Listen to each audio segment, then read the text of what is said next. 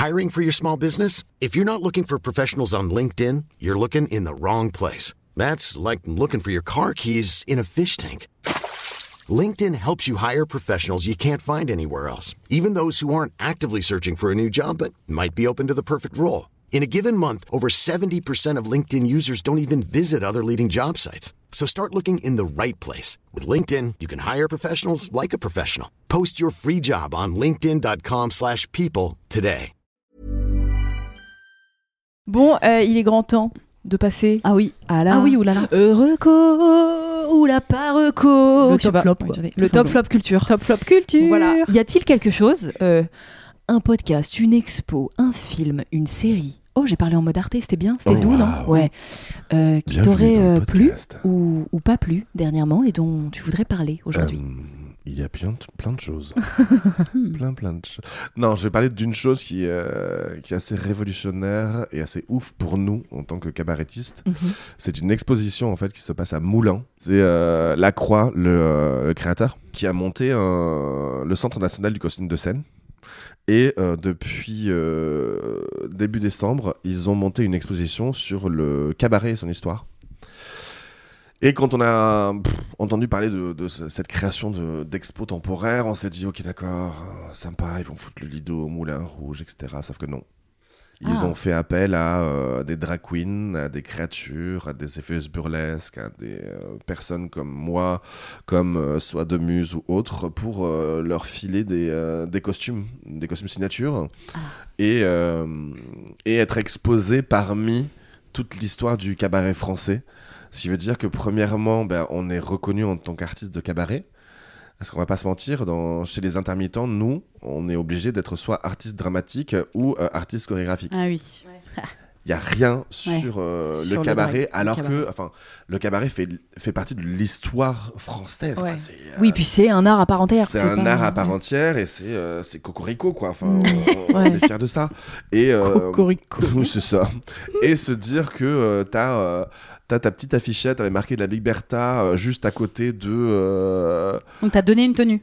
J'ai donné deux tenues. J'ai donné mon l'ours de Gauthier, Nana. Euh, que je portais euh, sur l'épisode 1 de la saison de Drag Race et euh, un autre costume euh, qui est un manteau bowie que j'avais pour une cérémonie et se dire qu'on se retrouve ouais, parmi, parmi tous ces gens-là, c'est ouf. C'est dingue et on est enfin reconnu quoi. Donc ça c'est vraiment le Mais donc pourquoi elle est là-bas l'expo? Enfin, je veux dire, pourquoi Hmm. c'est dans un coin un peu perdu? Pourquoi c'est pas une expo plus accessible? Euh, parce que c'est la Croix qui a, qui a, eu, qui a eu le courage de, de monter ça et je sais pas Ok. s'il y a, s'il y a un musée à Paris qui va prendre le relais Mm. ou pas. Mais donc si vous êtes dans le coin de Moulins, Et après c'est pas très, euh, c'est hyper facile pour y aller. hein. ouais, et bah Je allez l'ai voir fait. ça. Ok. Je l'ai fait, c'est hyper simple. Ok. Tu prends un petit, un petit TER, bisous bye. Et euh, ouais, ok. Mon- mon- euh, euh, Minette euh, vient de s'installer sur mes genoux Ouais, elle avait rien à dans foutre la de ce que plus je grande tranquillité, alors que vraiment, Voilà. Alors que tu ne l'as pas appelé. je n'ai rien demandé. Vraiment, tu ne l'aimes pas plus que ça, mais elle est venue. Elle a en fait trois fois le tour. Elle a dit c'est tout, c'est là que je me mettrai. C'est ça. Justine, toi, t'as un- comme une reco ou un flop peut-être? Ah putain, bah j'ai ouais j'ai du- j'ai du mal à sortir de, de ce flop là. Euh, je suis allée voir Pauvre créature au ciné, qui est euh, le film qui a raflé tous les Golden Globes. si Attends, me je vais te dire un truc. Tu Ouais. peux prononcer le nom du réel Je suis une bâtarde. Je suis une Non, je bâtarde. sais pas. Ligo. Attends, je vais te dire là au pif ce que j'ai dans ma tête. Ligos. Non? Yorgos Lantinos. Ah voilà. Je suis une bâtarde, c'est juste pour me la raconter. Vraiment, j'étais là. non, mais parce que son nom est Mais c'est bien en plus de dire le Yorgos. réel quand même du. Non, Yorgos Lantinos. Yorgos Lantinos, oui. Mais c'est un grec, du coup J'en sais rien. Ah, je sais pas. On voit, Genre il y a os, c'est grec quoi. ça. Euh, la base. Donc voilà, c'est le film, le film du moment avec Emma Stone qui est absolument incroyable dedans, effectivement, flam- flamboyante, resplendissante. Elle mérite un Oscar, y a pas de souci. Mais qu'est-ce que c'est que ce film? Qu'est-ce que c'est que ce film Pitié. Tu peux je dire le pitch que j'allais adorer. Alors, je, je dis le pitch, mais bon, au cas où, parce que j'ai toujours peur de spoiler dans un pitch, il faudrait que je lise le vrai pitch, mais bon, ça se passe à peu près au début, donc je vais dire ça. C'est un, un vieux monsieur, tout, tout, tout mal foutu, là, on sait pas trop bien pourquoi, et, c'est dans, un monde- c'est dans un monde qui n'existe pas. Comment ça se dit? Bon, c'est dans un monde qui n'existe pas, Euh, et c'est un vieux monsieur tout mal foutu qui est interprété par, euh, Willem Dafoe. par Willem Dafoe, qui, euh, qui rescue Je vais pas le dire. oh, non. Sauve. Qui, qui Qui sauve sauve. euh, une qui sauve. Enfin, qui sauve. On va faire vraiment les. Vous m'aidez. C'est clair. Vous m'aidez. Bon, attends, attendez, attendez. C'est un vieux monsieur tout Eh, mal Vincent foutu. Lagaffe a déjà fait des jeux comme ça. hein, voilà. C'est un vieux monsieur tout mal foutu dans un manoir qui euh, fait des, des trucs médicaux euh, chelous, genre qui fait des expériences chirurgicales. Et du coup, il récupère une meuf qui s'est suicidée, mais genre elle est pas tout à fait morte, et il la récupère, et c'est Emma Stone, genre, et, euh, et elle est enceinte. Et elle s'est jetée d'un pont. Mais genre, il pourrait la sauver à ce moment-là. Mais non, il décide de faire autre chose, com- complètement farfelu. Il enlève son bébé de son ventre, il prend son cerveau au bébé et il met le cerveau du oui, c'est bébé dans le cerveau de Dans la de- tête de Emma Stone. Donc c'est une femme de C'est un genre, de Frankenstein en fait un peu. Oui, c'est ça, exactement. Mhm. Frankenstein au féminin, hyper Ah. féministe, bla bla bla. Donc déjà hyper féministe de faire ça en soi, non? On est d'accord hein de je sais pas, il y a une meuf elle Euh. voulait se suicider, il a dit non. Alors non seulement je vais pas la sauver mais en plus je vais lui implanter le cerveau de son bébé. Je pense que ça va faire un, truc plutôt bien. Mhm. Bon, soit. Et en fait, il y a plein de prises de parti qui sont assez féministes et assez intéressantes dans le scénario. Et vraiment, il y a un pitch qui est plutôt cool. Et puis finalement, tout est à chaque fois niqué par un male gaze et un truc pas du tout féministe mais vraiment je suis égarée de ce film je ne j'ai pas compris euh, l'engouement j'ai pas compris comment tout le monde croit que c'est féministe alors que eh, eh, on se regarde bien droit dans les yeux ça ne l'est pas je, suis pas d'accord je suis désolée. Bon déjà c'est réalisé par un homme je vois pas comment comment de fait ça peut être totalement féministe mais ça c'est une autre histoire. Et voilà donc du coup on a le on a la vie de cette femme dans un corps de 30 ans qui a un cerveau de bébé et qui baise tout le temps. Voilà.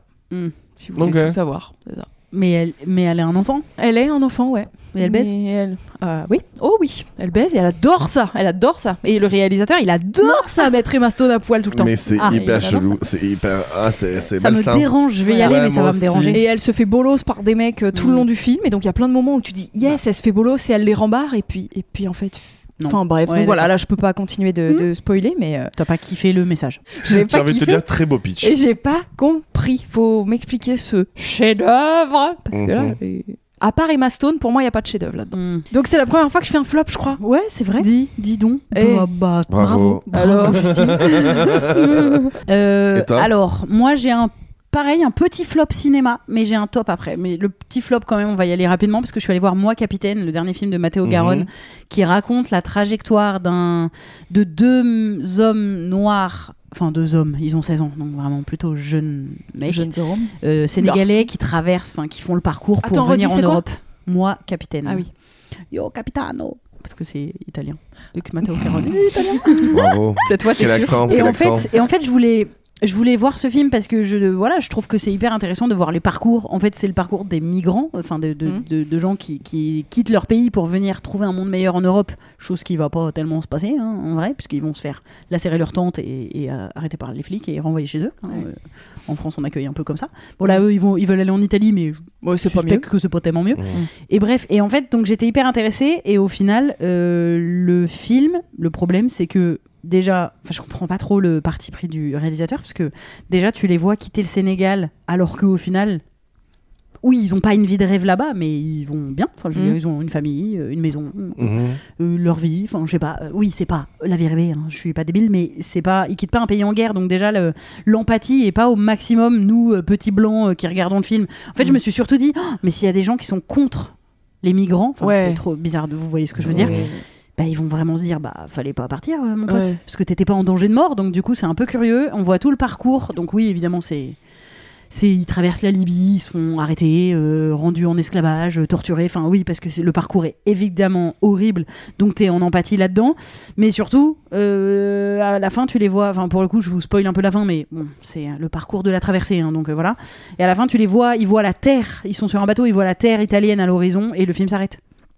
Et je me suis dit, bah Ah, c'est juste tout le parcours. C'est c'est juste le parcours, sachant qu'au début, enfin tu tu Tu sais coup, pas je- exactement ce qui fuit. Ouais, enfin, c'est pas il- clair. Tu sais euh. pas ce qui fuit, c'est pas raconté, enfin c'est pas trop raconté à part oh ah, on rêve de l'Europe, on dirait vraiment un blanc qui a imaginé que les noirs rêvaient de l'Europe, Ah oui. tu vois. Ok. Mm. Alors que je suppose qu'il a quand même bossé pour écrire ce scénar avec des gens concernés, tu vois. C'est un blanc qui a réalisé Oui, c'est un blanc, Mathéo Garonne. Ah. Et, euh, et bah, voilà, un peu, finalement, un peu comme quand toi tu dis, je vois pas comment un homme peut réaliser un film vraiment féministe. Bah, en effet, je vois pas comment un blanc peut vraiment Mhm. raconter l'histoire des personnes qui quittent leur pays, qui se déracinent Ouais. pour chercher un monde meilleur. Et en fait, tu les fais même pas arriver et voir qu'est-ce qu'ils trouvent en fait une fois Ouais. qu'ils arrivent. Donc j'ai trouvé ça un peu feignant, donc ça m'a un peu gonflé. Euh, et au final, le film, j'ai trouvé très très vain. Pendant que tu le regardes, évidemment, hein, moi j'ai un petit peu pleuré à des moments. Bah, faut pas Ah déconner. oui. euh, si t'as un peu d'empathie, euh, tu t'es à fond dedans. Mais à la fin, je me suis dit, oh, ah d'accord. Enfin, tout ça pour me dire un truc qui est un article de journal. Enfin, je- Mhm. là pour le coup, voilà. Oui, oui. En revanche, je vous conseille, si vous avez un peu de temps et que vous aimez les podcasts, euh, en ce moment, je suis à fond dans les podcasts de France Culture et j'écoute la, la série documentaire. Les podcasts s'appellent LSD, la série documentaire. Et c'est tout le temps des trucs en, en plusieurs épisodes d'une heure. Donc en général, ça dure 4 heures pour creuser un sujet. J'avais écouté euh, celui qui parlait de la Palestine, qui était vraiment formidable.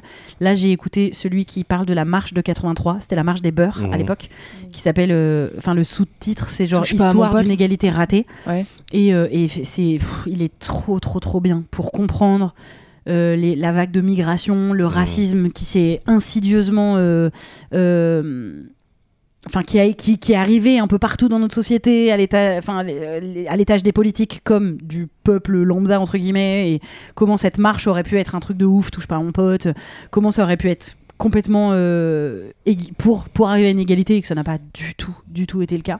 Trop, trop touchant. Et là, j'écoute, euh, j'ai fini d'écouter aussi celui sur. Oh, attends, le titre c'est quoi? Parce que j'allais dire les- ce- celui qui parle des pauvres. Donc vraiment, c'est quatre épisodes sur les pauvres en Mhm. France. Oh, c'est. Bah, j'ai pleuré encore aussi. J'ai pleuré, qu'est-ce que je te dise? C'est des gens qui n'ont pas d'argent du tout. C'est différentes strates de la société de gens qui n'ont pas d'argent. C'est euh, effectivement des personnes qui ont immigré, c'est euh, les ouvriers, c'est les agriculteurs.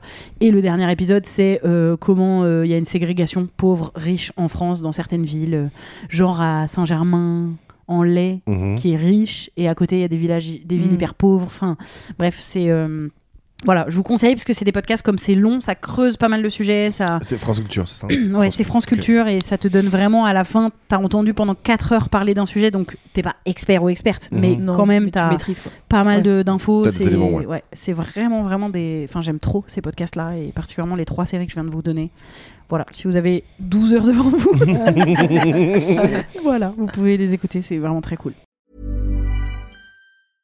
Small details are big surfaces. Tight corners or odd shapes. Flat, rounded, textured, or tall. Whatever your next project, there's a spray paint pattern that's just right. Because Rust new Custom Spray 5 in 1 gives you control with five different spray patterns. So you can tackle nooks, crannies, edges, and curves without worrying about drips, runs, uneven coverage, or anything else. Custom Spray 5 in 1. Only from Rust